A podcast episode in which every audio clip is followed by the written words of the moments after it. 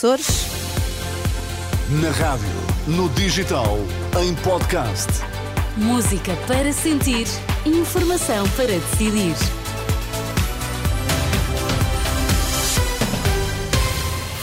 Manhã de terça-feira voltamos a contar-lhe a atualidade. Olá, André Olá, Rodrigues. Ana. Esta hora, 8 da manhã, terça-feira, o que é que temos que saber? Operação Natal da GNR já com dois mortos e 23 feridos graves nas estradas portuguesas.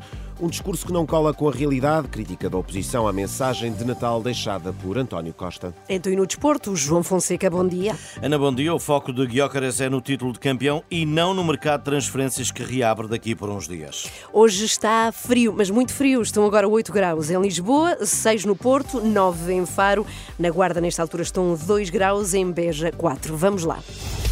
Notícias com André Rodrigues. Dois mortos, 240 feridos, 23 dos quais com gravidade. É este o balanço provisório da Operação, da Operação Natal e Ano Novo da Guarda Nacional Republicana.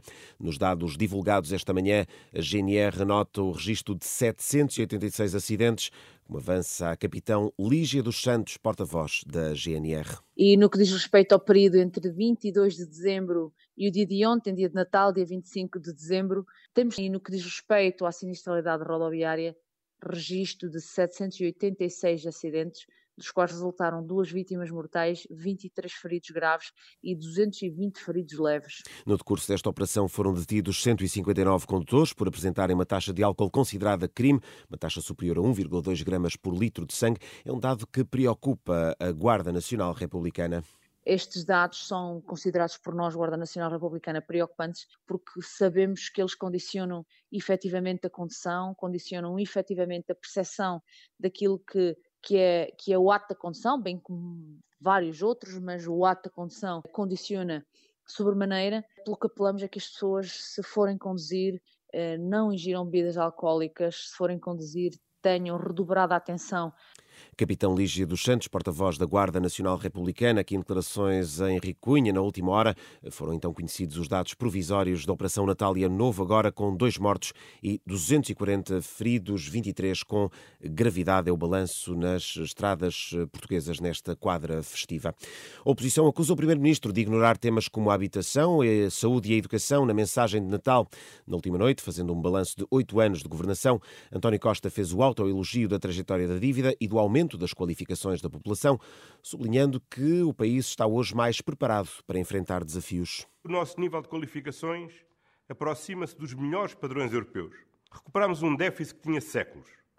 E esta recuperação deve-se ao extraordinário esforço das famílias, dos jovens e, de forma persistente, das políticas públicas nas últimas duas décadas.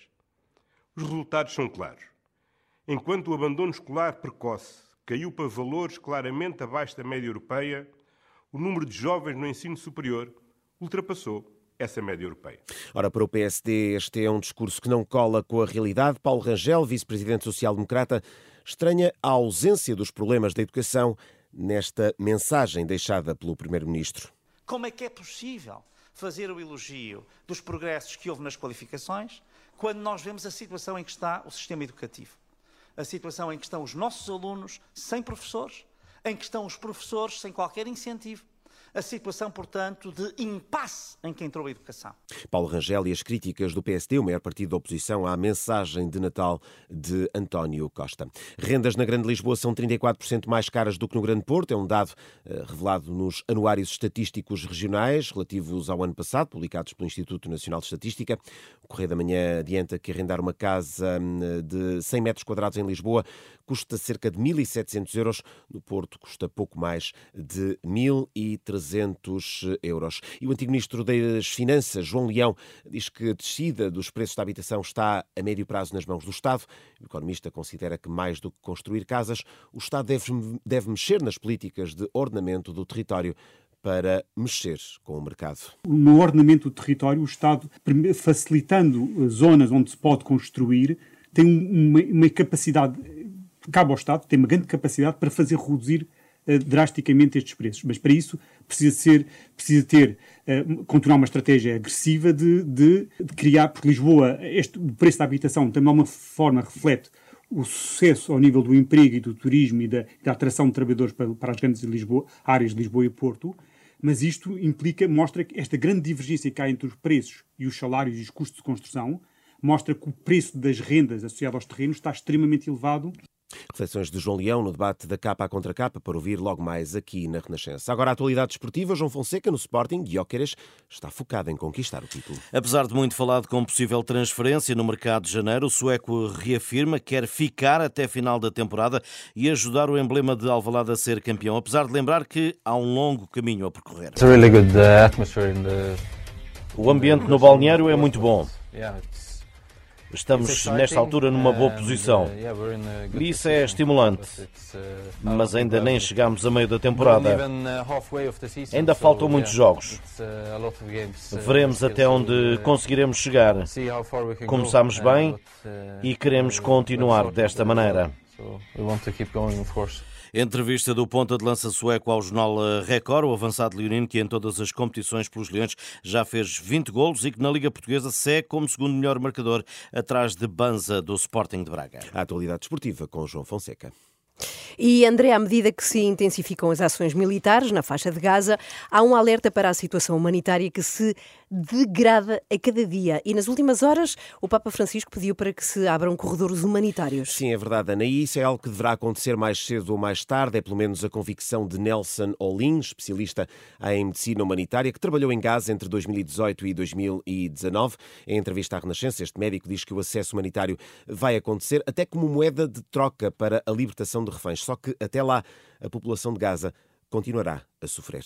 A quantidade de caminhões que entrou até hoje é o equivalente para aí a seis dias de consumo normal antes da guerra. Portanto, obviamente, este apelo do Papa é, é mais um que se vem juntar a, a um coro já internacional, já com alguma expressão, e que continua a pedir, de facto, o acesso.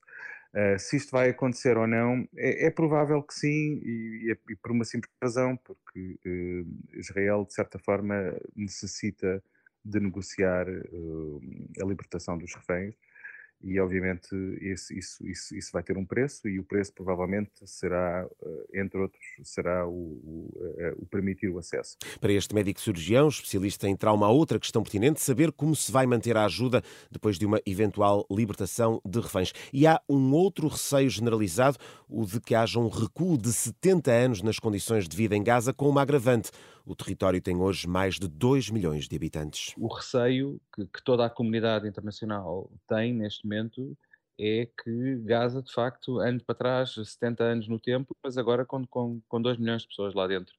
E se nós voltarmos à situação do, do campo de refugiado em tendas, temos aqui, de facto, a somar à tragédia que já existe, vamos ter uma tragédia para muitos anos.